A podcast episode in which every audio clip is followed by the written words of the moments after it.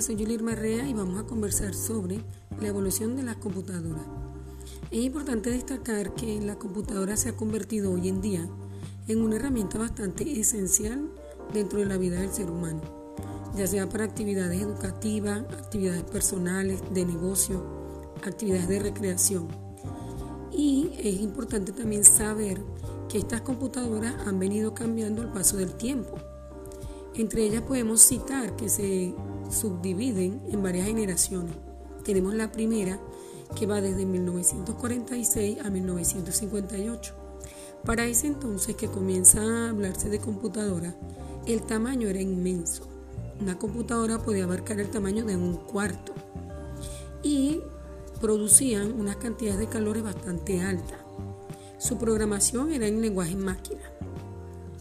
Para ese momento se hacían actividades muy sencillas. Entre los modelos de esa primera generación se encuentra el ENIAC, el EDUVAC, la UNIVAC y la IBM 701.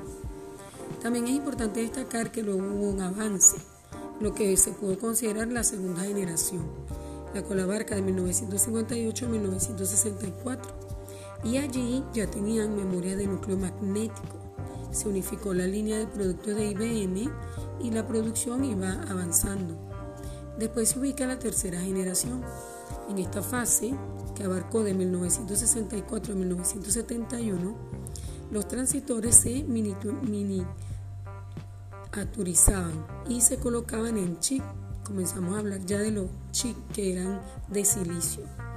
Después ubicamos la cuarta generación, que abarca desde 1971 a 1983 en esta revolución se puede resumir en una palabra, Intel, el fabricante de chip que desarrolló el chip Intel 4004 en 1971 y comenzó a, trabajar sobre los componentes específicos del ordenador, o CPU.